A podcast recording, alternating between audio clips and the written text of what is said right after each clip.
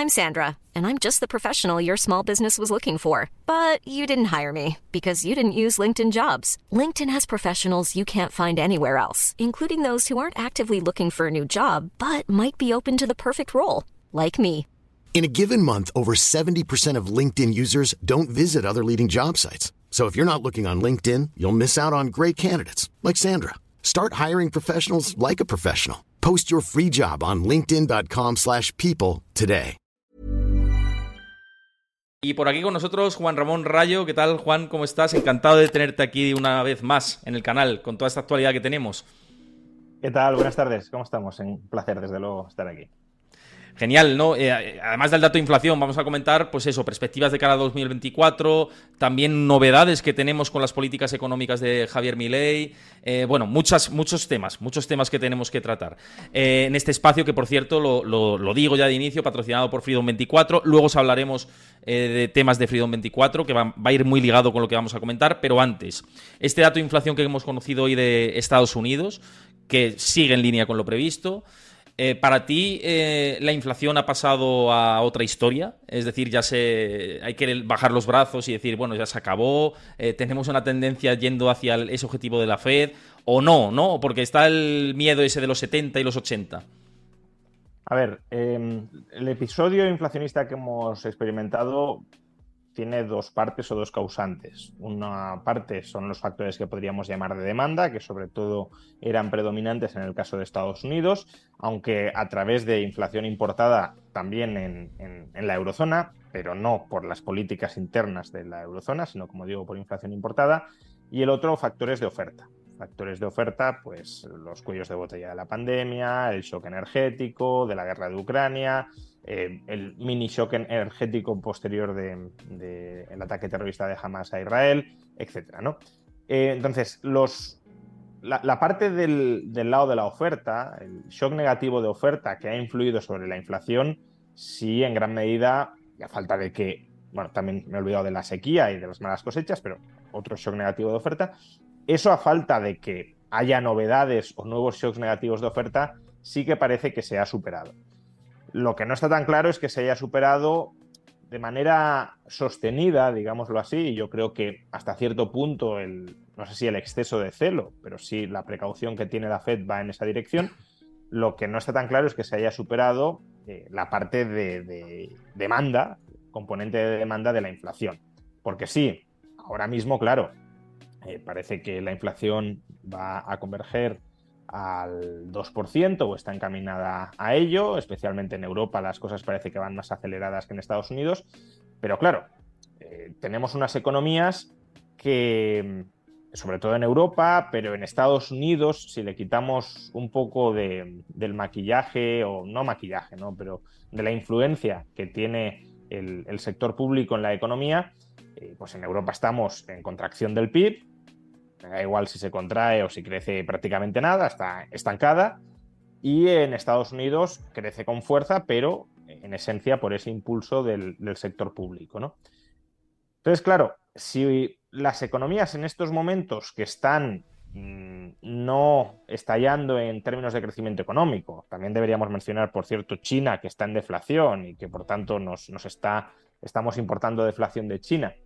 Eh, si las economías en estos momentos Mm, de, bajo crecimiento económico están arrojando tasas de inflación algo por encima del objetivo a medio plazo, no olvidemos esto, no es un objetivo eh, inmediato de muy corto plazo, sino un objetivo de sostenibilidad del nivel de precios en torno al 2%, pues bueno, uno puede tener, no sé si con fundamento o no, eso lo podríamos debatir en otra pregunta, pero uno puede temer que si se empiezan a bajar los tipos de interés, y toda la parte del gasto privado a crédito resurge con fuerza, pues entonces la inflación, el componente de demanda de la inflación, que ahora está debilitado debido a la situación económica, pues volverá a dispararse y la inflación podría volver a subir, no hasta el 10 o hasta el 12%, porque eso, ya lo dijimos en su momento, tenía mucho que ver con el shock coyuntural de oferta. Pero sí, pues no sé, 3,5 o 4, y eso, claro, duplica el objetivo a medio plazo de, de la Reserva Federal.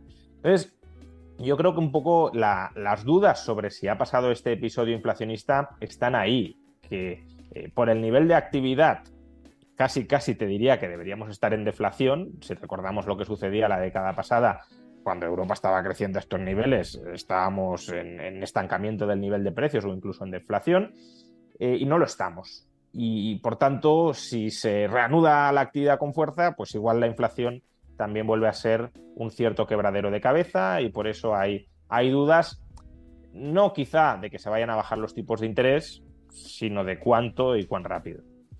Lo que parece claro, y sobre todo desde el punto de vista del ahorrador, y te quiero trasladar un poco también opinión personal y, cuestiones que estoy haciendo y cómo, cómo estoy viendo las, cosas, ¿no?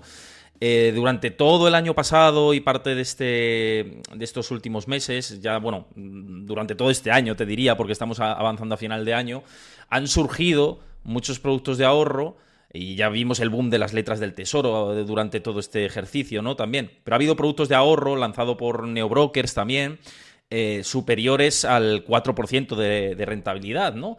Eh, y ahora que parece que avanzamos hacia el primer recorte de tipos de interés, eh, parece que esa ventana puede estar cerrándose, ¿no? Y todavía quedan esas oportunidades. Y de hecho, espérate un momentito que quiero compartirte en escena, en pantalla, eh, uno, de ellos de los que estoy hablando, que me parece muy interesante, que lo tenemos aquí y que lo he compartido con todos mis seguidores y también lo, comparto contigo, ¿no? Esto es eh, Freedom24, que ahora mismo ofrece planes de ahorro a 3 meses, a 6 meses y a 12 meses en euros rentabilidad, lo tenemos en pantalla, al 3,4%, a 3 meses, al 3,8% a 6 meses y al 4% a 6 meses. Es decir, que ya incluso el periodo de colocación a seis meses está por encima de la inflación general en España y a 12 meses está por, ya bastante por encima, ¿no? También. Y estas oportunidades parece que se pueden ir agotando. ¿A ti qué te parece este tipo de productos, como es el caso de Freedom 24, Cuenta D, que ahora mismo está ofreciendo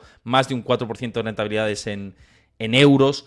Eh, ¿Te parece interesante ligar parte del ahorro o dedicar parte del ahorro a productos como este. Yo lo estoy haciendo a nivel personal y la verdad que bien en ese sentido, viendo cómo está evolucionando esa desinflación, ¿no?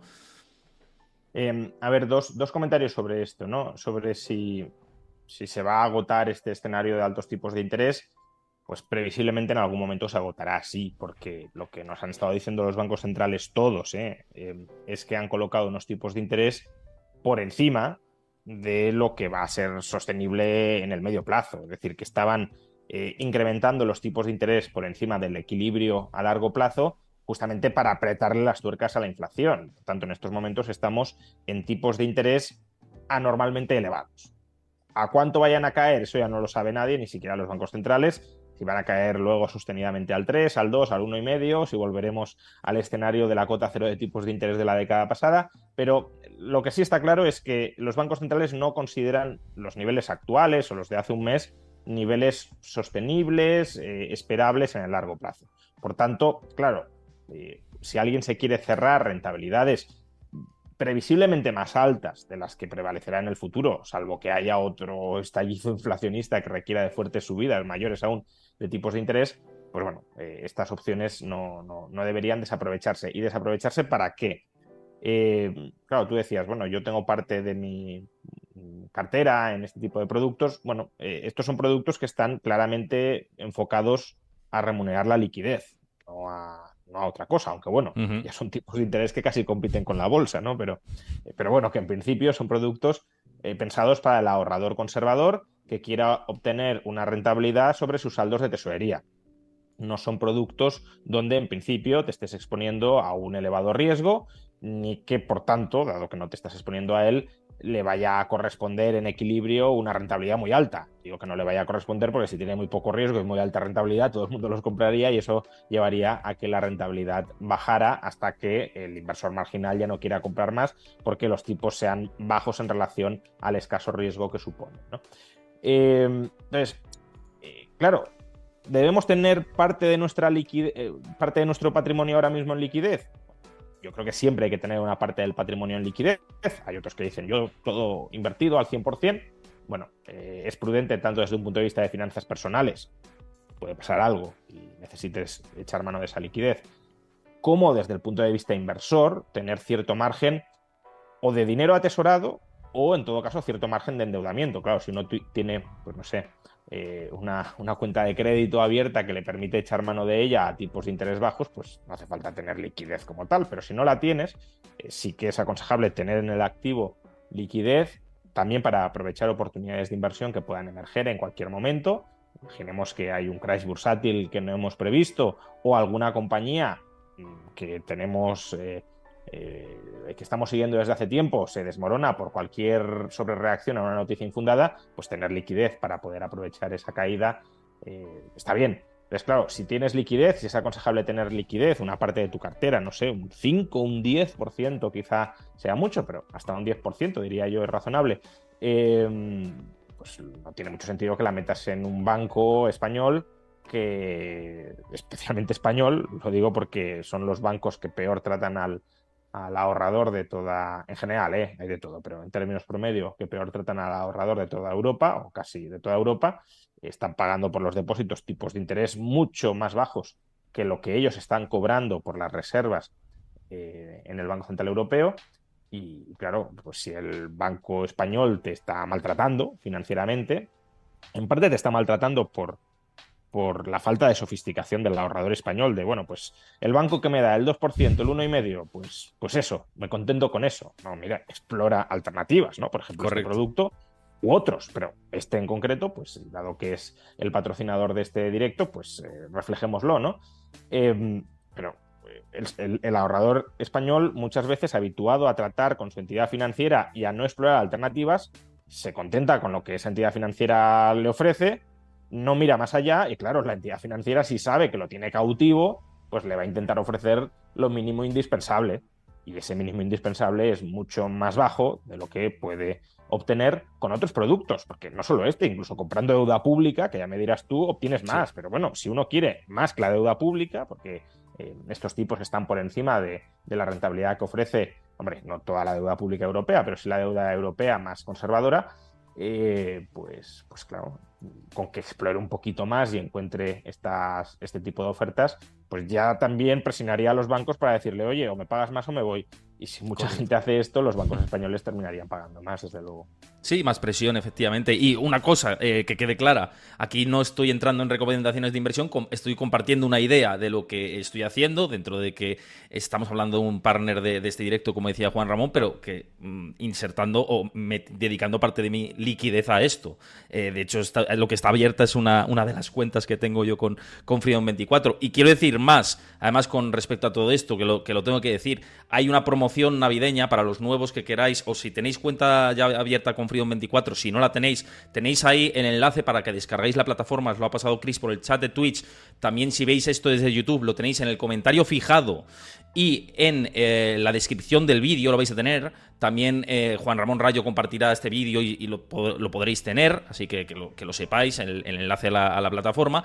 Y simplemente comentar una última promoción que hay eh, de cara a Navidad que es interesante siempre también ver qué promociones nos dan. Y es que pueden daros hasta 20 acciones o más de regalo dependiendo del dinero que recarguéis dentro de la cuenta. Tres acciones de regalo de 5 a 20 mil euros, si metéis dentro de, este tipo de productos.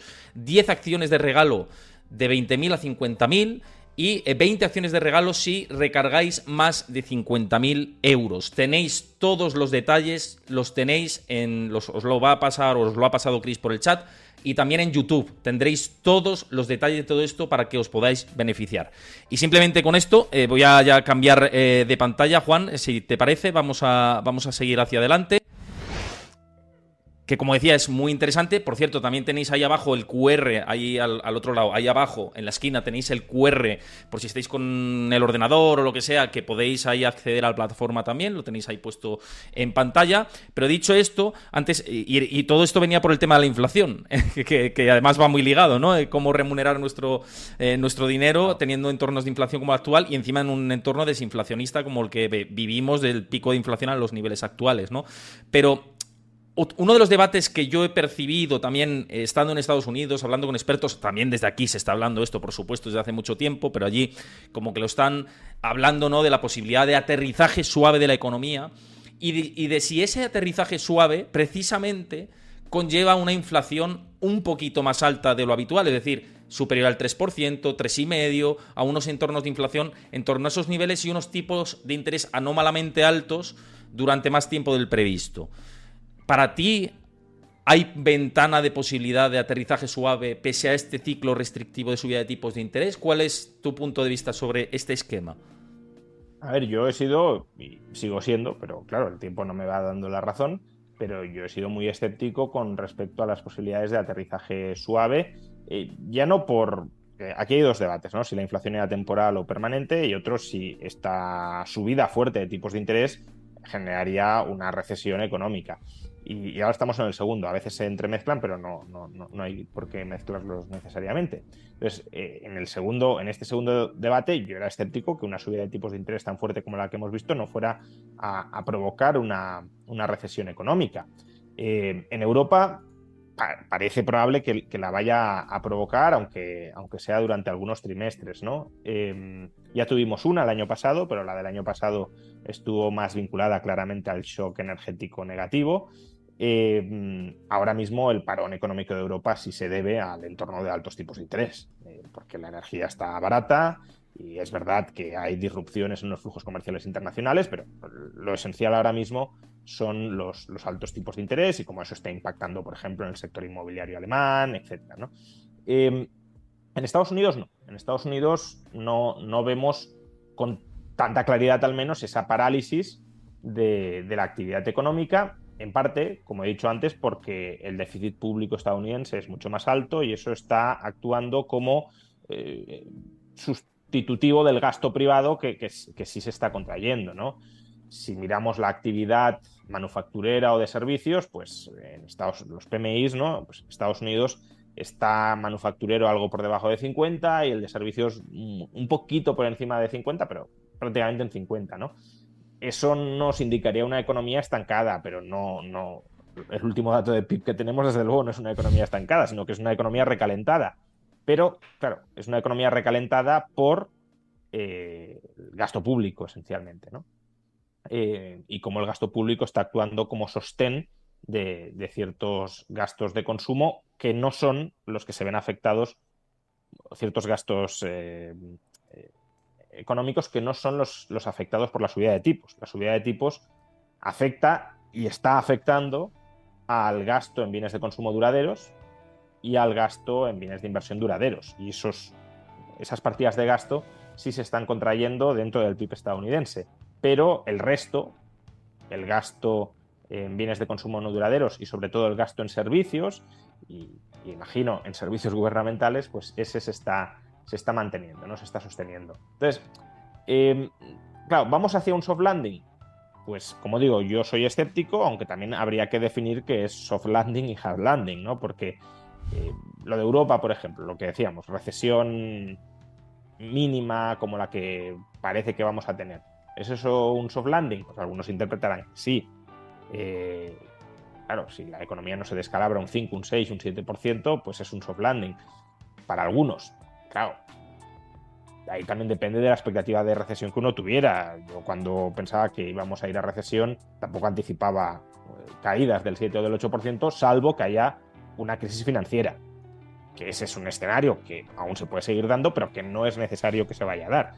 En cuanto a la contracción de la actividad económica, pues, un 2-3% ya es una recesión que en materia de reajuste de gasto y de reestructuración económica es más que suficiente, ¿no? Entonces, yo ese escenario todavía no lo descarto. No lo descarto desde luego para, Europa y no lo descarto tampoco para Estados Unidos en cuanto el déficit público comience a aflojar un poco y, deje de sostener em, la economía. Pero bueno, desde luego era un escenario que pensábamos que iba a llegar en 2023 y en 2023 no ha llegado. Por tanto, perfectamente nos podemos volver a equivocar o me puedo volver a equivocar respecto a 2024 o al revés, ¿no? Porque decías, el consenso ahora mismo parece que es que vamos a un soft landing. Bueno, cuidado también con los consensos, porque ya recordemos que el consenso de 2023 era que sí o sí 70-80% de economistas pensaban que íbamos a recesión y no lo ha sido. Ahora el consenso parece que no vamos. Bueno, veremos si no, si no cambian las tornas en ese sentido.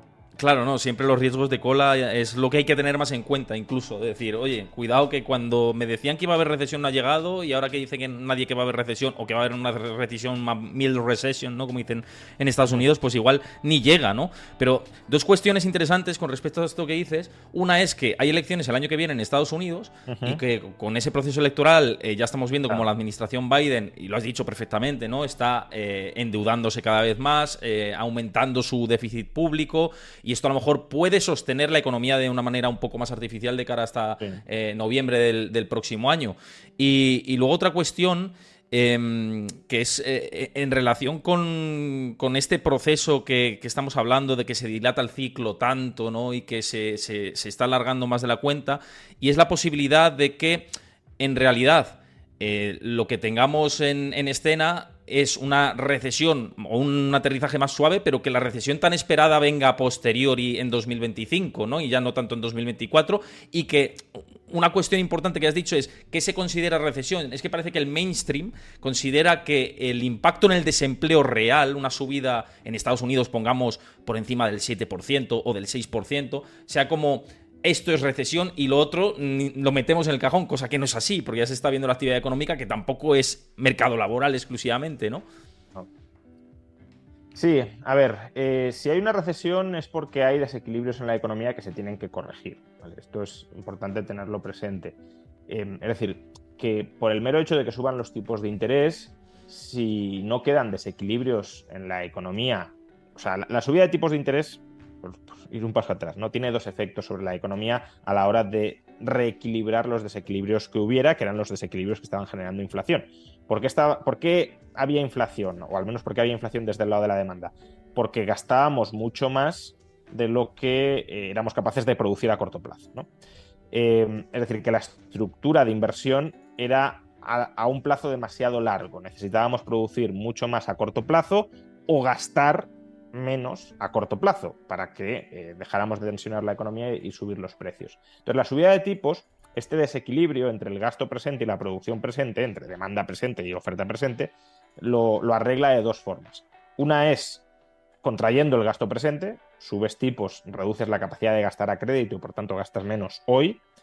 Y otra eh, es forzando a que la economía real se reestructure. Se reestructure como abandonando los sectores de inversión a más largo plazo e invirtiendo más o incrementando la inversión y la oferta en sectores a corto plazo, porque eh, bueno, esto un inversor en bonos lo entenderá perfectamente. Cuando suben los tipos de interés, pues el valor presente de los bonos a más largo plazo se deprecia de manera mucho más agresiva por bonos de mayor duración que los eh, bonos de menor duración. Entonces, hay un en la estructura productiva también hay un salto desde estructuras de capital que producen en el largo plazo a estructuras de capital que producen en, el más corto plazo. Puedes producir más hoy, gastas un poquito menos hoy, pues equilibras oferta presente con demanda presente. ¿no? Entonces, si estos eh, reequilibrios se completan sin recesión, no es necesario que en 2025, por el hecho de haber subido tipos de interés, vayamos a una recesión. Es decir, que no es como, no, si subes tipos, en algún momento tiene que venir una recesión. No, suele venir una recesión después de una fuerte subida de tipos. ¿Por qué? Pues porque es muy complicado que la estructura productiva se readapte sin quiebras empresariales, sin despidos, sin, impagos y por tanto traslación al sistema financiero. Es muy difícil que todo ese engranaje se reestructure tanto en el tan corto plazo sin que haya sangre, digámoslo así. Pero si por lo que fuera eh, la flexibilidad del sistema productivo estadounidense se completara ese reajuste eh, con esta subida de tipos, pues estarían corregidos los desequilibrios, no es que se esté postergando eh, por eso la crisis. Otra cosa es que no se estén desarrollando o no se estén ejecutando estos reequilibrios, que simplemente los estemos manteniendo a flote con el déficit público y que una vez eh, quites el déficit público, esos desequilibrios vuelvan a aparecer con ya estos sectores muy debilitados por el hecho de la subida de tipos y toda la caída del gasto privado, eh, la dificultad de seguir refinanciándose a altos tipos de interés, etc. Entonces, yo no sé si se están corrigiendo los desequilibrios. Sí que tengo la sensación de que está habiendo una, como he dicho antes en el PIB, ¿no? Si lo miramos, un, cambio de los componentes del PIB más a largo plazo en, producción más a corto plazo, y eso, eso es positivo. Em, y sí que está habiendo una moderación del gasto privado.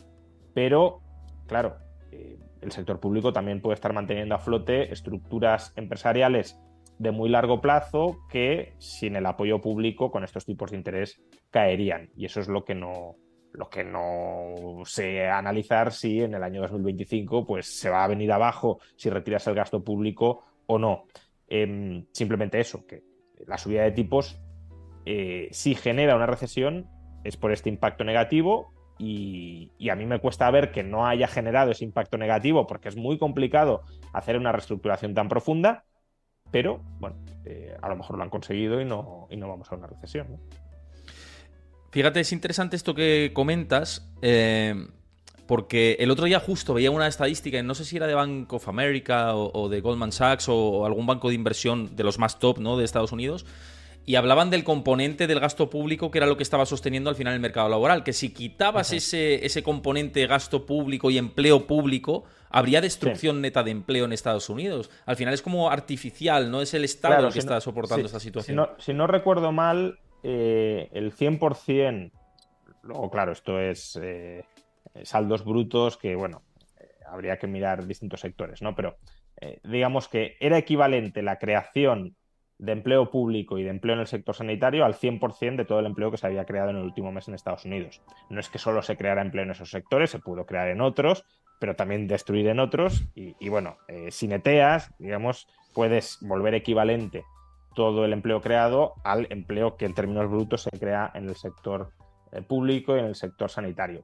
Claro, ¿hasta qué punto eso es un reajuste equilibrador de, la economía y no una especie de, de absorción de la destrucción de empleo en, pues eso, por ejemplo, servicios del sector público que no contribuyen a, generar sostenidamente valor y que por tanto son puestos de trabajo que no has recolocado eh, sostenidamente en la economía, porque cuando retires ese gasto público se te van a caer esos puestos de trabajo.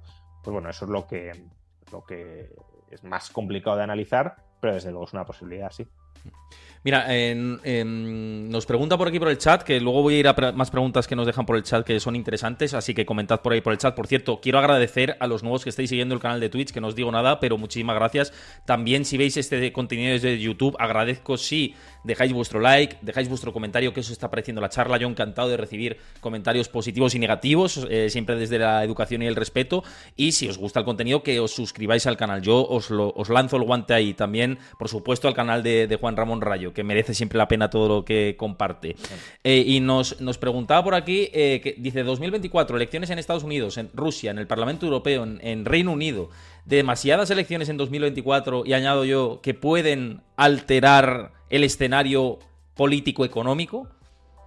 Bueno, si nos vamos a la teoría de los ciclos económico-políticos, lo que nos dicen es que eh, los ciclos económicos están muy influidos por el ciclo político, ¿no? Y que antes de un periodo electoral lo que cabe esperar es un ciclo económico expansivo, justamente porque los políticos utilizarán la política fiscal discrecionalmente para estimular la economía y llegar a las elecciones con, digamos, la gente satisfecha, los votantes satisfechos, y si además controlan el Banco Central, que eso no es así en todas las economías, pero sí en muchas, pues también para bajar tipos de interés, tratando de relanzar la economía.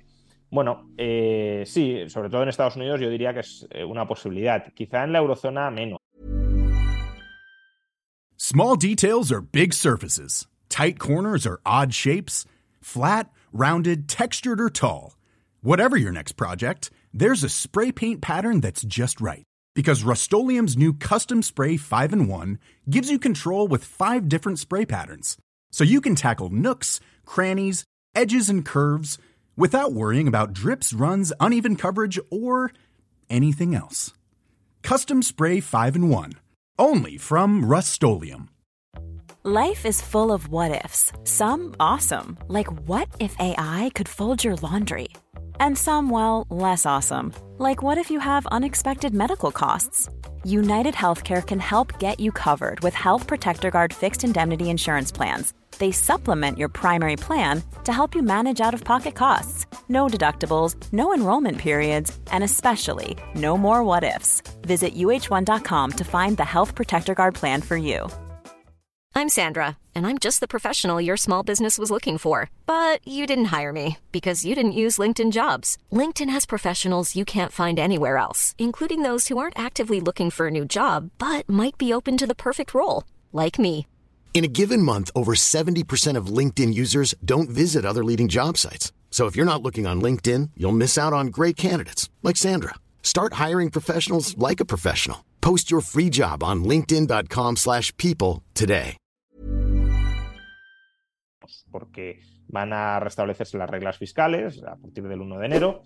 Es verdad que eh, no son reglas fiscales que, a las que se les haya hecho demasiado caso, eso es cierto, pero el déficit público en la eurozona ya está más bajo que en Estados Unidos y lo que no creo que veamos restableciéndose las reglas fiscales es que se dispara el déficit público. Una cosa es que se reduzca más lentamente, que no lleguemos al 3% del PIB de déficit público y estas cosas, pero lo que me resultaría muy difícil de, ver es que, no sé, pasamos de un déficit público del 4 o del 3,5 al 7 en el conjunto de la eurozona. ¿no? Ese no es un escenario realista, creo yo. Entonces, bueno, en Estados Unidos sí, se puede dar perfectamente. En la eurozona soy más escéptico.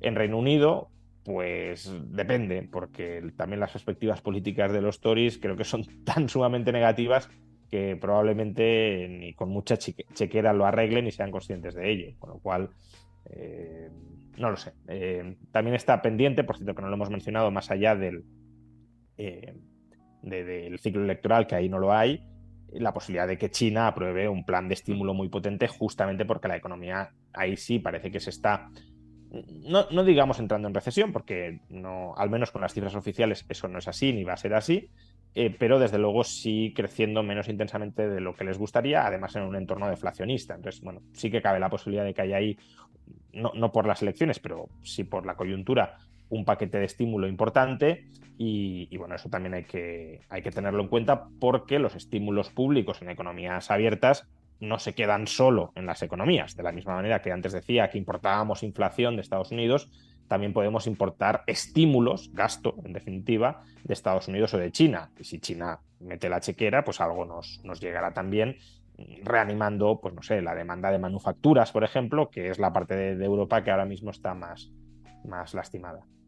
Mira, nos preguntaba el Rogero, eh, relacionado con lo que decíamos antes, dice que si será el incremento de empleo en sanidad también por la Medicare, es decir, por eh, dinero público.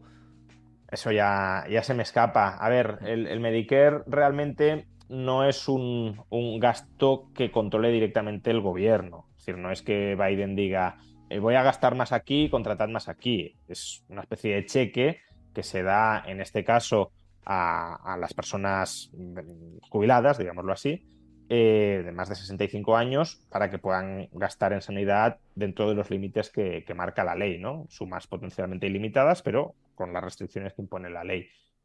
Entonces, mm, hombre, desde luego, no como digo, no es un gasto discrecional que controle Biden para decir vamos a gastar más y estimular la economía. No es como si las comunidades autónomas o en menor medida el Estado central en España antes de unas elecciones dijeran vamos a aumentar el gasto en sanidad y a contratar a más personal para estimular la economía. No.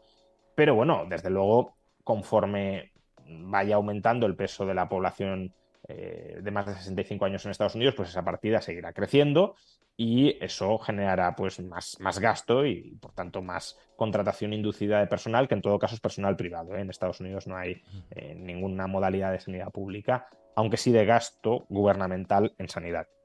Más que en España, por cierto, que esto mucha gente lo desconoce. En Estados Unidos lo que llamaríamos gasto público sanitario, no gasto en sanidad pública, sino gasto público en sanidad privada, por, por ejemplo el Medicare o el Medicaid, eh, ronda el 9% del PIB. En España estamos en el 6% del PIB. ¿no? Bueno, eh, hecho este matiz, em, no lo atribuiría a una política fiscal discrecional porque no lo es y por tanto, bueno, no sé si habrá tenido alguna influencia, pero tampoco creo que haya habido un cambio demográfico súbito durante los últimos meses como para que se expanda mucho ese gasto. Antes de seguir, quiero dar las gracias, que, he visto que ha habido, varios seguimientos en el canal. A Geoloba, muchas gracias por seguir el canal de Twitch. También a Investing Forever, a L. Pérez Cerra.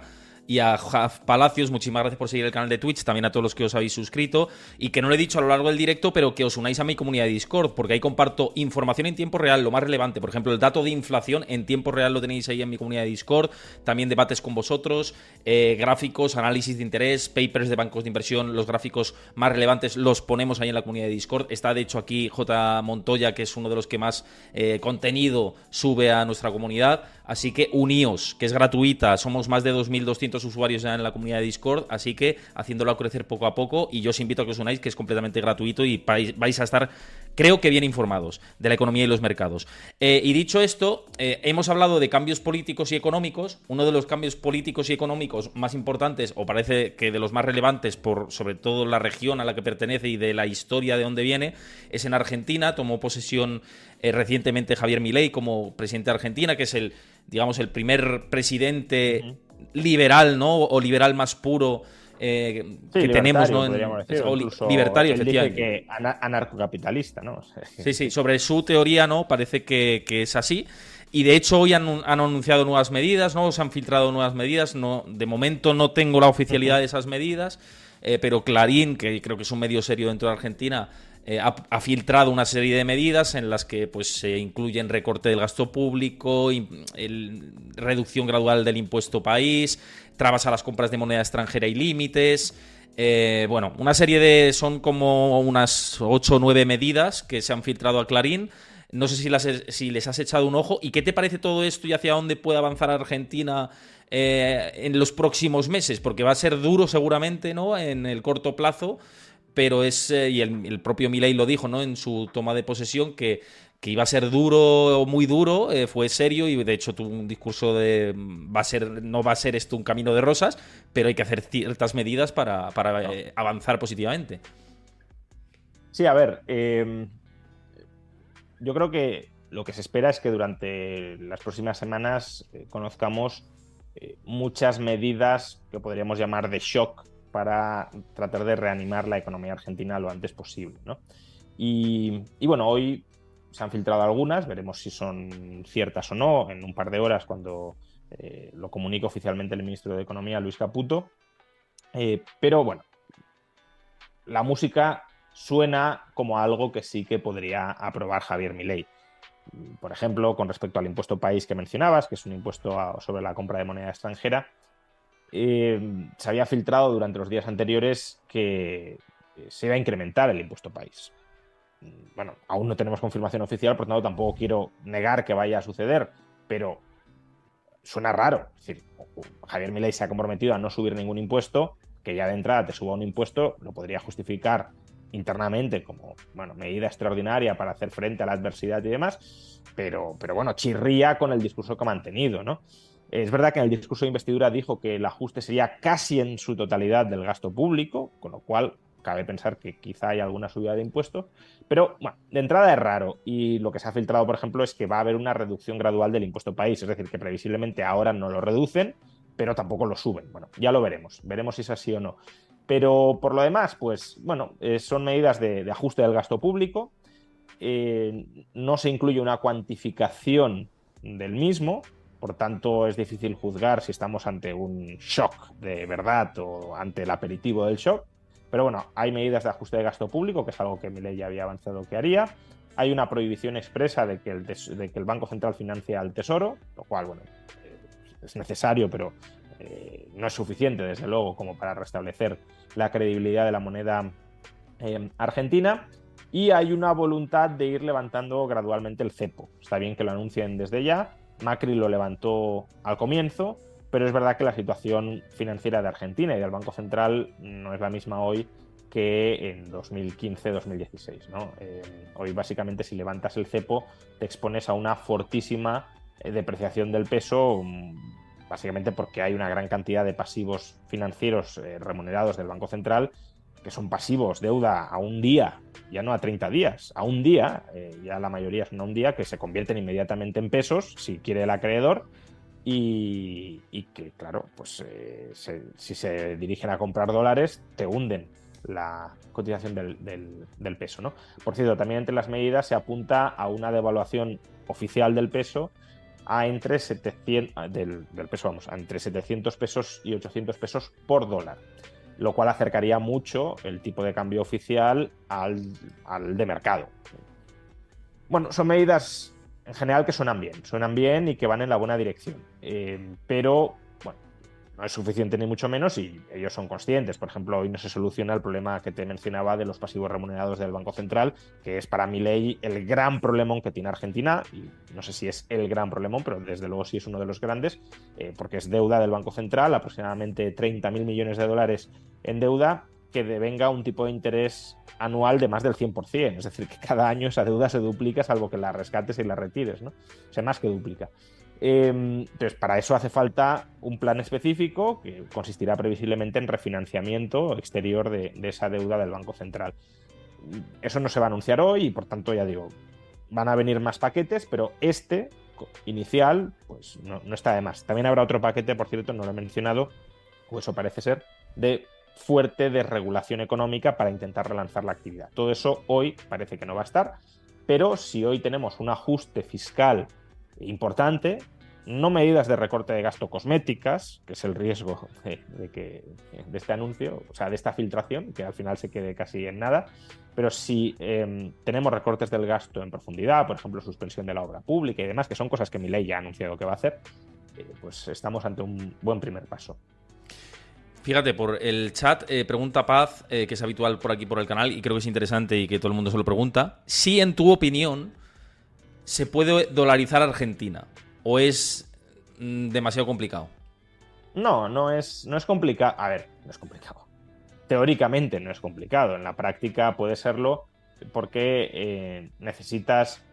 A ver, el, problema de dolarizar es eh, convertir todos los pasivos del Banco Central en dólares. ¿Vale?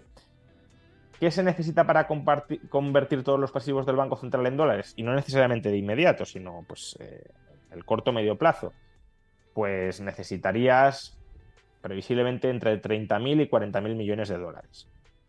¿Cómo puede Argentina conseguir entre 30.000 y 40.000 millones de dólares? Pues una forma sería vendiendo activos estatales, coges, vendes esos activos estatales en, los mercados, cobras en dólares y eh, conviertes los pesos del Banco Central en, dólares. El problema es que, claro, em, bueno, hay varios problemas, diría yo. Uno, que si tú inundas el mercado de activos argentinos, pues probablemente los vendas a un precio eh, bastante más bajo. Y dos, mi impresión es que Javier Milei quiere mm, empezar a privatizar masivamente cuando la confianza en la economía argentina haya vuelto y por tanto no se liquiden las cosas a precios de derribo. Ya vimos que cuando asumió, o bueno, cuando ganó las elecciones, mejor dicho, la, bolsa eh, argentina se disparó, la cotización de IPF en la bolsa estadounidense se disparó. Claro, si sube mucho más, y desde luego si se estabilizara la situación macroeconómica de Argentina y mejoraran las expectativas, subiría muchísimo más, pues en ese momento puedes vender a precios mucho más altos sin regalar todos esos activos. mi sensación es que eso lo quiere hacer una vez ya el mercado haya recuperado la confianza en Argentina y pueda venderlos mejor, a mejor precio. ¿no? no es que Javier Milei no quiera privatizar, de hecho es una de sus obsesiones, que todo lo que pueda estar en manos del sector privado esté en manos del sector privado, pero de ahí a malvender pues hay un paso, ¿no? Un paso bastante grande. Y si no tienes necesidad de malvender porque hay otras alternativas, quizás sean más razonables. Pero claro, ¿la alternativa cuál es? Pues buscar refinanciación o nueva financiación de deuda pública bueno, de deuda del Banco Central y deuda pública por importe de 30.000, 40.000 millones de dólares. Y la cuestión es, ¿Argentina puede obtener ese enorme volumen de financiación? Pues es lo que es técnicamente complicado y para lo que parece ser han nombrado ministro de Economía a Luis Caputo, porque Luis Caputo eh, ya fue ministro de Finanzas con, Macri, eh, es el que negoció el acuerdo con el Fondo Monetario Internacional, es el que articuló la colocación del bono eh, a 100 años de, Argentina. Eh, y por tanto, bueno, es, una persona que tiene buenas relaciones con los fondos y con el sector financiero estadounidense. Pues a ver si así se consigue levantar esa cantidad de dinero. No está claro, pero si se consiguiera, no es técnicamente difícil. Lo técnicamente difícil es conseguir ese dinero, pero si se consigue, y tampoco estamos hablando de cantidades de dinero desorbitadas para, para un país normal. A mil millones de euros eh, de dólares, perdón, es, bueno, y son 40.000, ni siquiera 50.000, ¿no? 40.000 millones de dólares es menos del 4% del PIB español, que vamos, que es casi lo que, eh, vamos, solo la revalorización de las pensiones del año pasado, para que nos hagamos una idea, fueron casi 20.000 millones de euros. Entonces, es como dos pagas extra, ¿no? Dos eh, compensaciones extra por la inflación de 2022 en España. No es una cantidad de dinero exorbitada, pero claro, como Argentina tiene por su tradición histórica de impagos y de inflación, el acceso cerrado a los mercados financieros, pues sí que les cuesta levantarlo, pero si lo consiguieran, sí que sería factible dolarizar y cerrar el Banco Central, que es la gran obsesión de mi ley. O sea, si mi ley, desde mi punto de vista, tiene un objetivo esta legislatura, es cerrar el Banco Central. Claro, aquí lo, difícil nos hace una apreciación eh, gestión futura que me parece interesante, que dice en el Congreso mi ley tiene 38 de, de 252 y en el Senado 8 de 72. Ahí quizá es lo complicado de conseguir convencer a, determinados aliados que puede tener en el camino?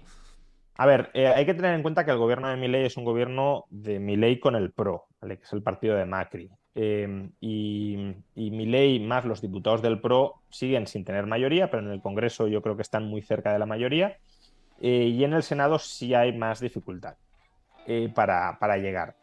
Pero em, hay diversas formas que se, al final, pues eso, la negociación política es lo que te puede llevar a, conseguir sacar unas, unas medidas u otras y luego, al final, pues no, diré comprar, pero bueno, en última instancia comprar, en el sentido de les ofreces ciertas cosas a los diputados, quizá pues ciertas ventajas para sus provincias o lo que sea, y te pueden terminar votando a favor. Además, eh, como decía, o como iba a decir, mejor dicho, eh, hay ciertas formas de presionar a los diputados de, por un lado, de los radicales, que es el otro partido que iba en coalición con, Macri, con el PRO de Macri, en Juntos por el Cambio, eran los radicales, que son más socialdemócratas, y el PRO, ¿no? que es más de derecha que liberal, porque luego tampoco es que sean liberales, pero bueno, tienen esa pretensión de ser liberales. ¿no? Eh, y luego tienes el peronismo, pero dentro del peronismo también hay distintas corrientes y hay corrientes que están más abiertas a pactar. ¿no? Por ejemplo, el peronismo cordobés Em, pues es un peronismo más aperturista y más serio que el kirchnerismo, por ejemplo. Entonces, tienes distintas familias ahí que, con las que puedes terminar llegando a un acuerdo y les puedes presionar, pues por ejemplo, si, si la calle se percibe que está en gran medida con Javier Milei, claro, un diputado tampoco puede ir contra, si quiere pues, más o menos llevarse bien con sus electores, con lo que quieren muchos de sus electores, ¿no? Y luego Javier Milei ha llegado a plantear en algún momento eh, que no sé hasta qué punto lo haría, pero ha llegado a plantear la posibilidad de someter estas reformas a referéndum si el Congreso y el Senado no eh, votan a favor. Claro, si, ganas el referéndum y la mayoría te dice que sí, pues es que sí.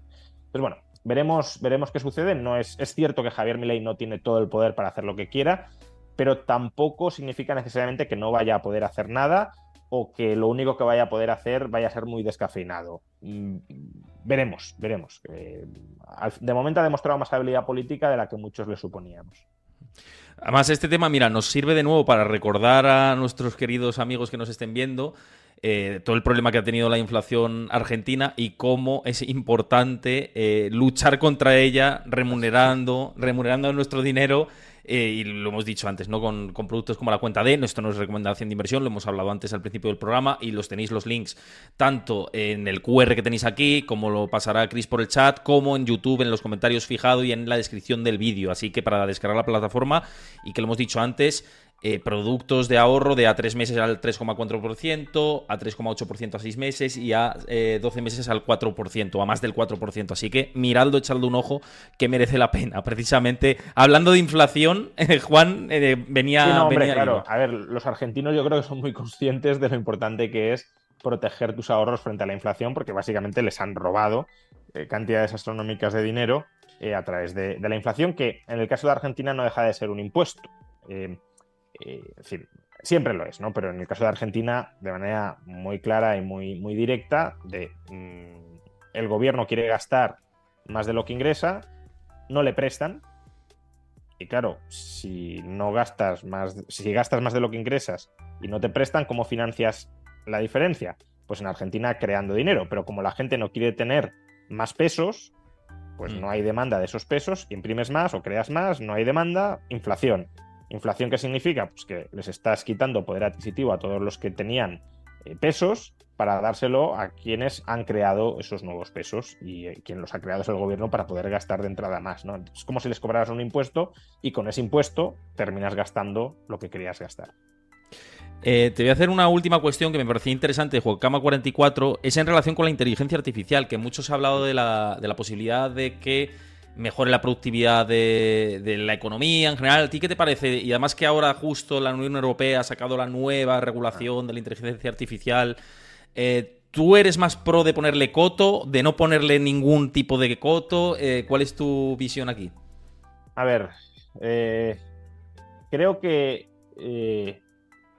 aún siendo liberal libertario como mi ley, creo que podría llegar a tener sentido eh, tratar de, establecer ciertas reglas comunes eh, al desarrollo o al grado de desarrollo de la inteligencia artificial, porque eh, puede llegar a suponer, aunque sea con una probabilidad baja, me da igual, pero un riesgo existencial para la humanidad. ¿no?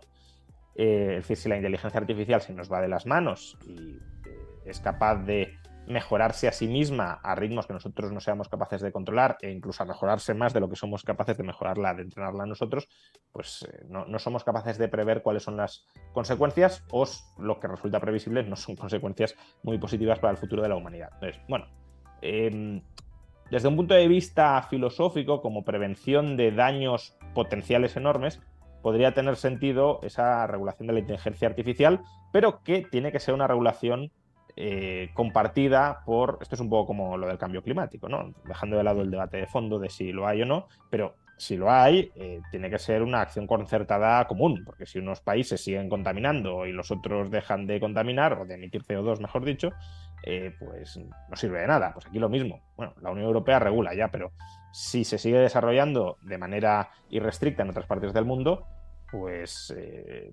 da igual que haya regulado la Unión Europea aparte, la regulación de la Unión Europea tampoco es que pretenda controlar ese riesgo existencial, con lo cual es una regulación absurda, y em, en cierto modo profundiza en ese vicio tan europeo de regular las tecnológicas sin ser capaz de crear internamente tecnológicas. ¿no? Es decir, el, fracaso de Europa, eh, algunos tweets lo han resumido muy bien, de Estados Unidos y China producen nuevas tecnologías Europa produce regulaciones de nuevas tecnologías. Pues claro, es que ese es el fracaso, que, regulamos mucho pero no creamos nada. Y no creamos nada en parte por toda la losa regulatoria que tenemos encima. Entonces, bueno, eh, dejando de lado que la inteligencia artificial, creo que ciertas normas prudenciales mm, podrían llegar a tener sentido para evitar males muy mayores, em, la regulación europea no se orienta a eso y además, aunque se orientara, siendo única, pues no va a servir de nada para evitar ese riesgo existencial,